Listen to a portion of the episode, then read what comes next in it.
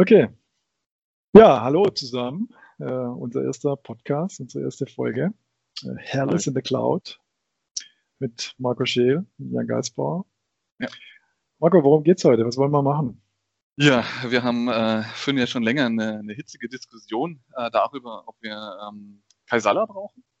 Und ähm, auf der anderen Seite quasi haben wir noch das Thema, quasi, ob wir noch Passwörter brauchen. Ähm, und bei beiden ist meine Antwort klar ja.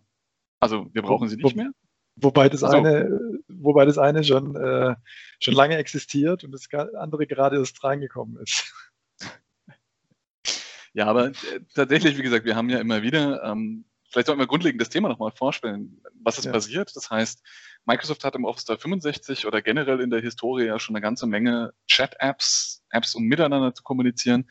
Und sie haben jetzt quasi aus einem Service, der, glaube ich, aus einem Garage-Projekt entstanden ist, tatsächlich, der dann in Brasilien, in Indien groß wurde, gesagt, das Ding haben wir, warum sollten wir das nicht quasi allen Tenants zur Verfügung stellen? Und haben jetzt quasi Kaisala, eine weitere Chat-App, so würde ich sie Stand heute bezeichnen, ähm, mit ins Portfolio aufgenommen. Und jetzt sind natürlich alle verwirrt oder erleuchtet und sagen, warum noch eine? Ich habe doch Skype, ich habe doch Teams ähm, warum soll ich jetzt nochmal irgendwie chatten und ähm, ich habe das natürlich jetzt so zusammengefasst, weil das genau mein Konsens ist. Das heißt, die Community liegt genau richtig. Braucht echt keiner, weil ähm, also vielleicht nochmal zum Hin vielleicht nochmal zum Hintergrund auch, äh, warum es überhaupt hochkam. Das ist ja diese Geschichte mit den äh, Ländern, in denen die Infrastruktur nicht so weit ausgebaut ist. Die haben da wohl ein ziemlich robustes Protokoll drumherum gebaut, was halt eben auch Latency und, und Abbrüche und so weiter gut verkraften kann. Und ähm, da kommt es irgendwie her. Ne? Mhm. Ja, und es ist ähnlich quasi wie sein, sein direkter, man, man sagt, der Name heißt im Indischen irgendwie sowas wie, was ist los? Also WhatsApp. WhatsApp. Äh, dass es daher kommt. Und das ist tatsächlich auch das. Und da fing auch mein erster Kritikpunkt an. Im Endeffekt, das Onboarding passiert halt mit der Telefonnummer.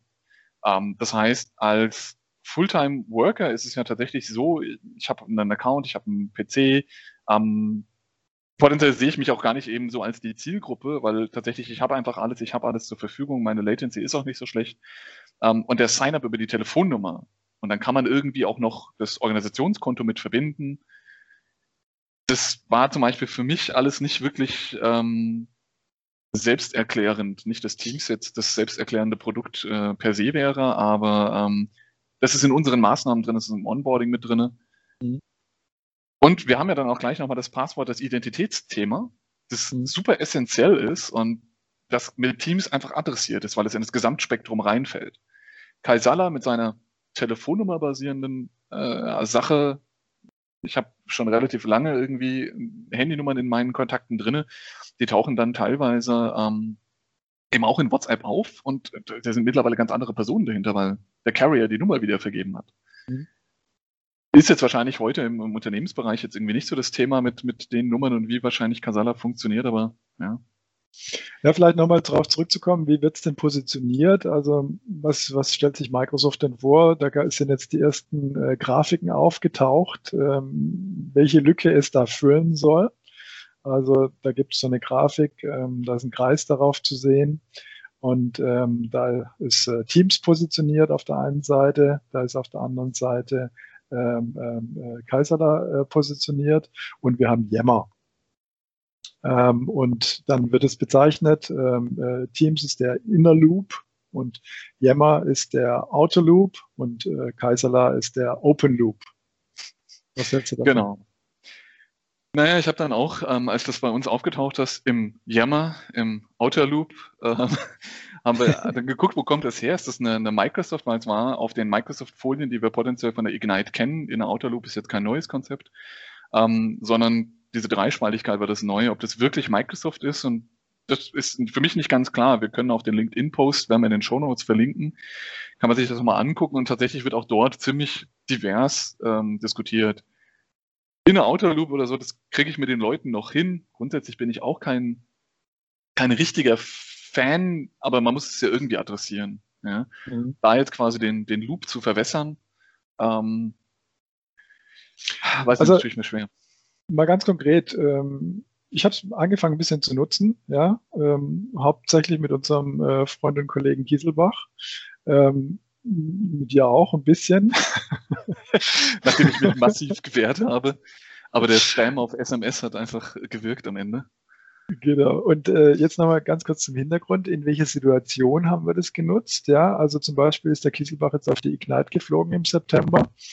Und ähm, da haben wir halt so ein bisschen gechattet nebenher. Ja, das heißt, ähm, das war jetzt so, naja, freundschaftlich äh, über Business-Themen sprechen, würde ich jetzt mal sagen. Weißt du, das ist also kein Projektgeschäft, ja ähm, keine harte Arbeit. Ähm, auf der anderen Seite, wenn wir uns unterhalten, haben wir ja schon meistens irgendwie technische Themen, aber sehr so dieses freundschaftlich-technische irgendwie. Es ist nicht, nicht so es harte Projektarbeit. Und da war es eigentlich genau richtig, dass man das so trennen kann, dass es getrennt wird inhaltlich. Aber das bedeutet implizit, dass wir quasi unfreundlich auf Teams äh, chatten.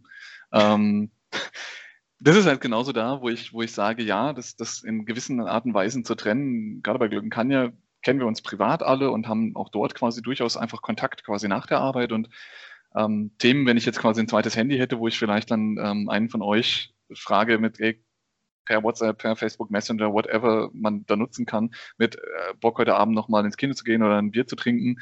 Ähm, und dann quatschen wir auch über andere Dinge und das wäre noch okay, aber wenn ich eh quasi mein, mein Device habe und ich bin ja im Corporate-Kontext unterwegs, dann ist es ja tatsächlich so, dass ähm, eigentlich alles da ist. Das Ding ist total abgesichert. Ja, und da tue ich mir schwer. Das Einzigste, wo ich tatsächlich, und da kommt es ja her aus diesen Emerging Markets, ja, also mhm. keine Ahnung, wenn der, der, der Olli jetzt quasi eher zum First-Line-Worker werden würde und den ganzen Tag da draußen auf dem Feld steht und ähm, irgendwelche Strahlungen misst, äh, Stromkabel verlegt, ähm, keine Ahnung, äh, Tomaten pflückt.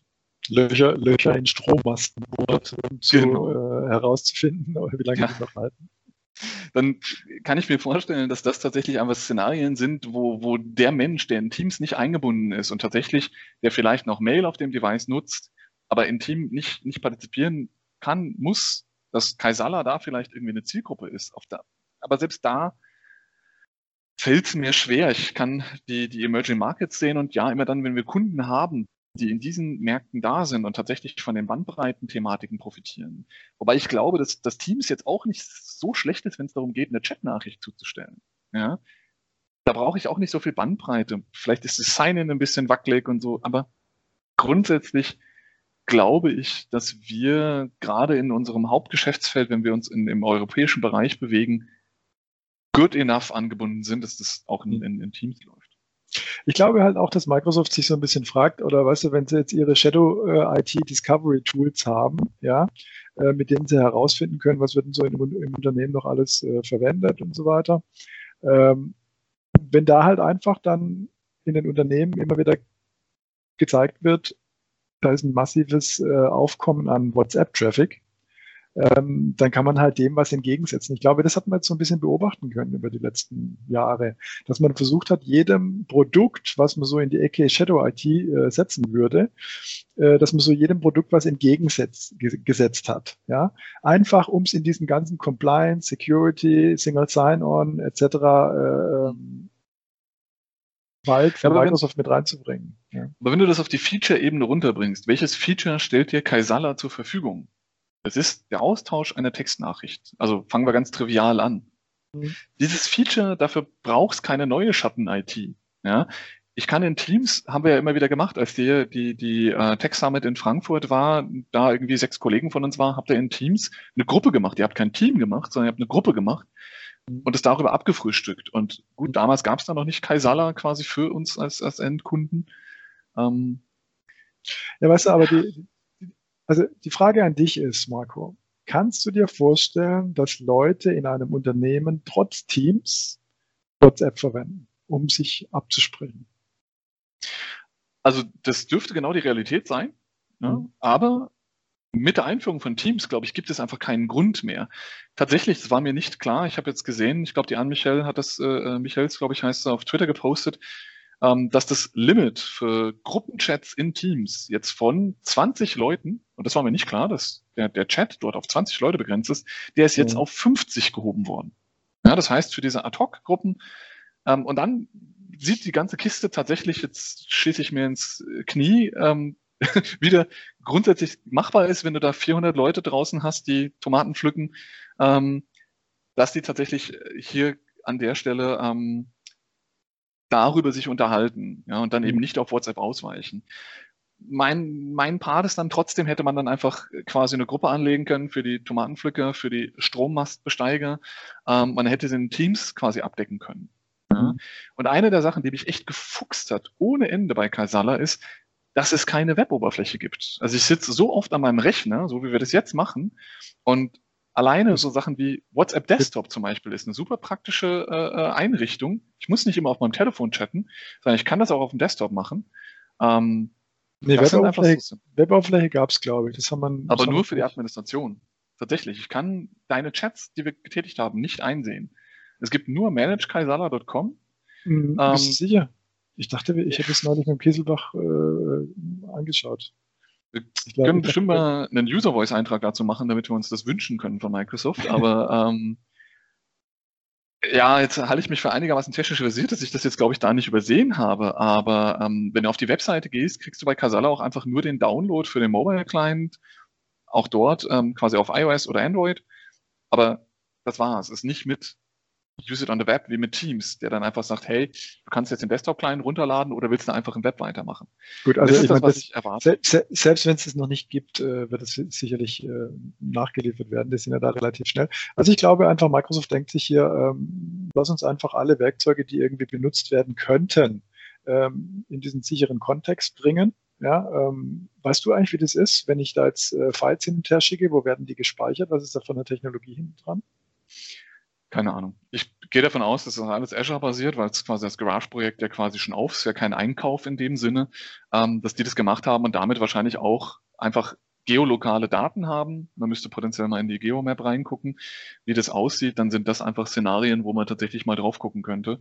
Mhm. Ähm, ja, das sind auch Themen. Aber wie gesagt, im Gesamtkontext, wenn wir uns ja Gedanken darum machen, wie viel ähm, Services wir einführen. Es ist halt auch nochmal einer, wir, wir diskutieren ja in Projekten heute schon, wollen wir nicht Yammer weglassen? Also wollen wir nicht, den, sind wir bei Organisationen potenziell mit 2000 Leuten in der Lage, den Outer Loop über Teams zu machen? Und die Antwort stand heute ist immer noch Jein, eher Nein als Ja, ähm, weil Yammer eine andere Oberfläche hat. Aber es würde bedeuten, ich habe ein Tool weniger zu schulen. Ja? Mhm. Liken, Animated GIFs, Bilder-Uploads kriege ich genauso in Teams hin.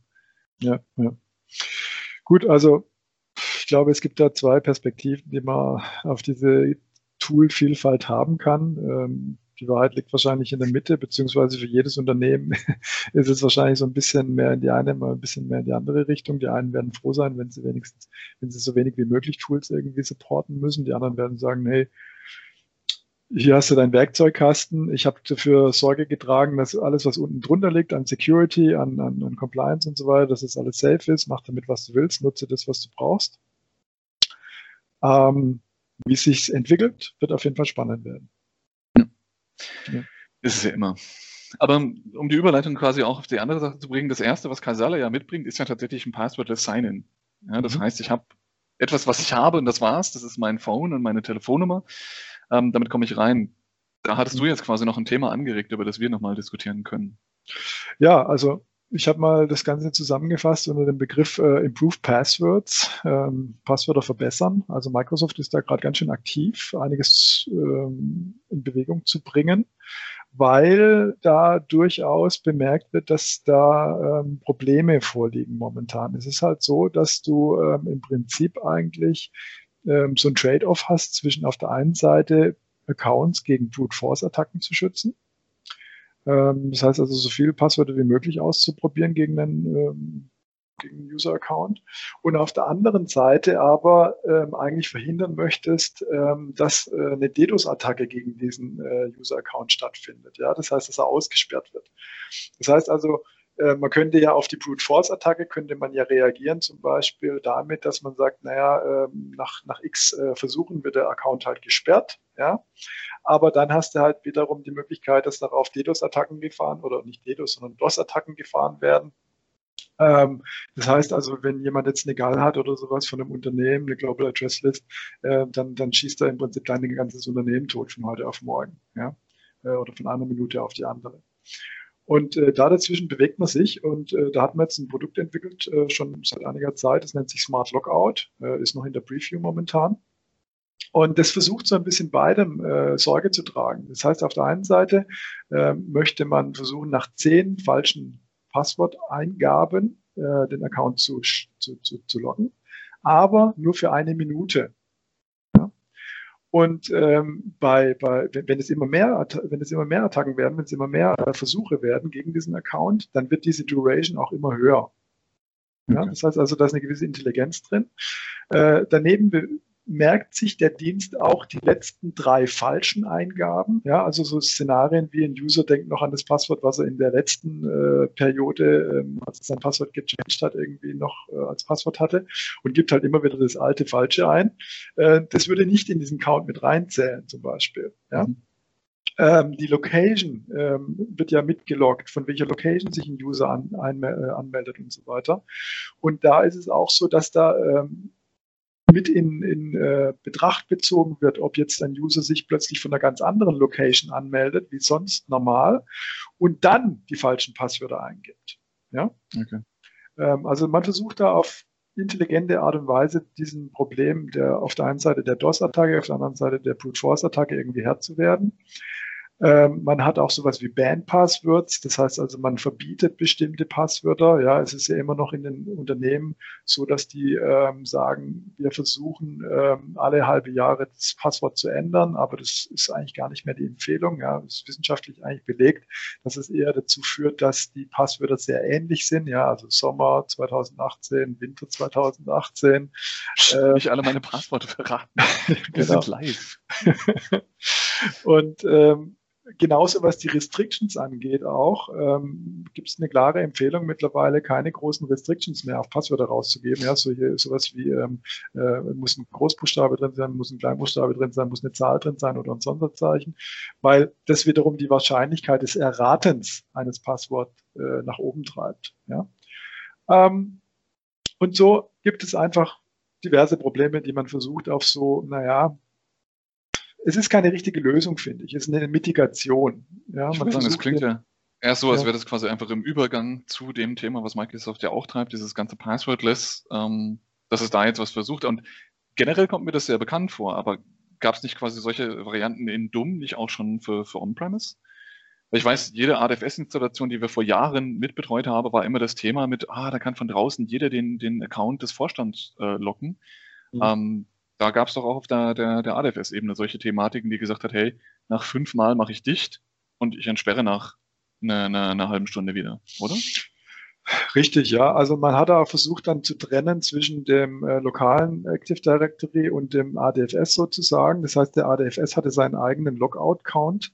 Das heißt, man hat dann im Prinzip nur den User in der Cloud sozusagen gesperrt und nicht äh, und, und nicht den, den Logout auf einen Domain-Controller hochgezählt, damit dann interne Dienste weiterhin verfügbar waren. Jetzt bewegen wir uns aber in eine 100% Cloud-Welt und wahrscheinlich sind jetzt demnächst dann mehr äh, Loads in der Cloud als on-premise und, und, und dann kann man diesen diesen Fokus nicht mehr so sehr auf das On-Premise legen. Ja, dann ist es nicht mehr so wichtig, ob der Domain-Controller jetzt beleidigt ist, weil, weil der User gesperrt ist oder sowas, sondern äh, da müssen wir uns schon um die Cloud-Szenarien kümmern. Okay. Und, das ist jetzt ein Feature-Set, das heute verfügbar ist, oder? Ja, ist beides da, das Band Passwords. Du kannst also, Microsoft pflegt eine Liste äh, mit Band Passwords, die äh, im Prinzip nicht erlaubt werden als Passwort, ja. Ähm, und dann gibt es aber auch noch Custom Band Passwords. Das heißt, du kannst sagen, ähm, naja, ich habe jetzt gerade einen Kunden in, in Stuttgart, in Reutlingen, ähm, das, dem habe ich neulich geraten, ähm, trag da VfB Stuttgart ein, ähm, weil da bestimmt viele dann irgendwie als Passwort verwenden VfB Stuttgart 2018 oder sowas. Ja. Ähm, aber ganz ehrlich, Marco, so richtig ist das alles nichts Halbes und nichts Ganzes. Es sind Mitigationsmaßnahmen, äh, wie du schon angedeutet hast. Ähm, Im Endeffekt liegt die Krux eigentlich im Passwort selbst. Ja. Das kann mhm. an verschiedensten Stellen, kann das einfach zu Problemen führen, äh, auf dem Client, im, während dem Transit, auf dem Service. Ähm, es ist alles blöd. So, und deswegen gab es jetzt auf der Ignite auch ein äh, durchaus krasses Announcement, wie ich finde. Äh, Microsoft hat da gesagt, wir wollen bis Ende Q1 2019 alle Services so weit haben, alle Services in der Cloud versteht sich, so weit haben, dass keiner mehr ein Passwort braucht. Ja? Und äh, die drei Lösungen, die, die sie dafür im Prinzip vorsehen, ist äh, auf der einen Seite Windows Hello, auf der anderen Seite der Phone Sign-In und dann sind sie jetzt auch dieser Fido 2 Alliance beigetreten und ähm, arbeiten hier jetzt mit diesen USB-Tokens, mit Fingerprint-Scanner oder mit NFC. Ja. Mhm. Vielleicht wollen wir noch ganz kurz erklären, was diese drei ähm, Varianten so ähm, mit sich bringen oder wie die funktionieren. Also grundsätzlich basieren die ja ähm, auf einem Public Key, Private Key Verfahren. Ähm, das heißt also, der, der Client erstellt ein äh, Public Key, Private Key Paar und äh, gibt dem äh, Azure AD in dem Fall den Public Key. Und das Azure AD sendet dann jedes Mal bei einem Anmeldevorgang eine Probe, irgendwie ein, ein, Stück Text oder was auch immer an den Client und der unterschreibt es mit seinem Private Key, schickt den zurück und auf diese Art und Weise kann dann das AAD mit dem Public Key ähm, nachvollziehen, ob die Unterschrift von dem äh, Client kommt und damit ist es safe. Und wie jetzt der Private Key geschützt wird, das ist jetzt im Prinzip, also auf diesem Prinzip basiert alles. Alle Technologien, die ich gerade genannt habe, also Fido2, Passwordless oder Phone Sign-In ähm, und auch Hello. Ähm, und wie das jetzt geschützt wird, dieser Private Key, ähm, das ist im Prinzip jetzt Implementierungsfrage. Das heißt also bei Windows Hello kann das ein biometrischer Faktor sein entweder ähm, ähm, Fingerprint oder eine Gesichtserkennung, äh, wenn man Surface hat zum Beispiel, ähm, oder auch eine PIN. Ja. Wobei die PIN, glaube ich, nicht die bevorzugte Lösung ist, richtig? Ja, also man, wenn man tatsächlich habe ich schon ähm, Kunden getroffen, die dann gesagt haben, ja, wie soll das jetzt plötzlich sicherer sein, äh, wenn ich jetzt ähm, wenn ich, wenn ich gestern noch ein komplexes Passwort hatte und heute muss ich nur noch eine sechsstellige PIN eingeben. Äh, wenn das jemand hinter mir im Zug sieht, wie ich die PIN eingebe, die kann er sich vielleicht sogar merken, ja, weil ich mich da nur da oben im Zahlenblock befinden, bewege und dann kann er sich die Zahlenabfolge relativ einfach merken. Man darf aber nicht vergessen, dass das alles device gebunden ist. Ja, das heißt also, ähm, es ist ja an den Public Key, an den Private Key gebunden, den ich in meinem TPM habe. Und äh, deswegen, selbst wenn mir jemand die PIN abschaut, er kann sich nicht an einem anderen Computer damit anmelden. Aber du hast schon recht. Äh, also wenn ich jetzt ja aus dem Zug ja. zurück bin und bin wieder im Unternehmen und sehe dann, äh, wie mein, mein Chef seine PIN eingibt ähm, ja. und er dann ja. zum Mittagessen gibt, ist das natürlich ein anderes Szenario. Das heißt, die bevorzugte Variante ist tatsächlich das auf Biometrie zu setzen mhm. oder wahrscheinlich irgendwie tatsächlich durch die, die FIDO-Integration genau. ähm, Keys. Hast du das schon mal ausprobiert mit den, den Keys? Weil ähm, das würde Passwordless Sign-In quasi mit Telefon machen wir ja schon einen Moment. Ähm, ja. Das war ja tatsächlich schon, wir sind ja in der, im Besitz von zwei Surface Hubs. Da kam das ja schon relativ lange her, dass wir tatsächlich uns am Surface Hub mit dem Passwordless anmelden können. Das heißt, ich gebe nur noch meine E-Mail ein und auf mhm. meinem Telefon bestätige ich eine Nummer, ne, weil genau. auf so einem Surface Hub Device mein Passwort einzuhacken oder eine PIN ist schon ungeschickt. Das sieht ja jeder. Ähm, das ist schon mal hey, eine Sache. Äh, pass auf, das ist ähm, nochmal ein bisschen anders. Also die, die Nummer, die hat ja den Grund, also um es nochmal noch mal, den, den Ablauf nochmal ganz kurz zu, zu zeigen. Ähm, wenn ich mich heute ähm, an, an Outlook Web Access anmelde auf meinem Glücken Kanya Account, dann ähm, muss ich habe es zwei Möglichkeiten. Entweder ich melde mich von einem Trusted Device an, also das heißt von einem Azure AD Joint Gerät, ähm, dann ist es Single Sign-On. Wenn ich das aber von einem anderen Gerät mache, ähm, dann muss ich ähm, normalerweise äh, Two-Factor Authentication machen. Ja? Und der ähm, Phone Sign-In, der Passwordless Sign-In, der wird von Microsoft als Two-Factor äh, angesehen. Warum ist es so? Zum einen mal muss ich in der Authenticator-App, mit der ich diesen Login durchführe, muss ich einmal ein Trust-Verhältnis herstellen. Da muss ich einmal MFA gemacht haben und dann gilt es als Trusted Device oder App Mhm. Und dann muss ich bei jedem Sign-In nicht nur diese Zahl auswählen, ich kriege da auf dem Bildschirm dann eine Zahl angezeigt, äh, zum Beispiel 86, und dann kriege ich auf dem äh, Telefon, kriege ich dann drei Zahlen ausge äh, angezeigt und da muss ich die richtige anklicken. Und dies, dieses Auswählen, das ist meines Erachtens nur dafür da, dass jetzt nicht irgendwo anders ein Hacker irgendwo versucht, in meinen ähm, in meinen Account reinzubrechen und ich dann nur eine Meldung kriege äh, mit Genehmigen oder sowas und ich denke, blöder User, klick's halt einfach weg. Ja? Das ist so, ja der normale Multifaktor, ja. Es soll, es soll eine, es soll eine äh, bewusste Handlung sein. Ich soll bewusst auf die 68 draufdrücken. Ja? Und dann kommt ja nochmal eine äh, biometrische Abfrage. Dann kommt bei meinem Telefon eine Gesichtserkennungsabfrage nochmal oder ein Fingerprint. Ja? Äh, das heißt, da hast du nochmal den zweiten Faktor. Also genau, bei mir ist es halt, wenn das Device bereits entsperrt ist, im Endeffekt reicht es, glaube ich, beim Android. Ich weiß nicht, ob man das noch anders einstellen kann, aber ähm, genau, das ist ja schon mal super komfortabel. Aber ich bin jetzt auch die ganze Zeit davor, wir hatten das jetzt gerade hier für eine Bildungseinrichtung hier in Offenbach, wollen wir das eventuell nochmal mit einführen. FIDO-Keys für, keine Ahnung, eben den, den, ähm, die Geschäftsführung, ähm, um diese Accounts nochmal speziell abzusichern, dass quasi diese, diese, dieses Passwort auch gar nicht in, in Versuchung kommt, dass das irgendjemand kriegt, um es mhm. rumzugeben, wenn mal was ist. Ähm, und da habe ich jetzt auch überlegt, ich glaube, die Dinger kosten nicht so viel, plus ähm, Google unterstützt es auch. Das heißt, die sind da durchaus in der Lage man quasi. Hat, man, man hat es nicht gesehen, aber Macht nichts, unser, das, war ein, das war ein geblurrtes äh, äh, Pixel.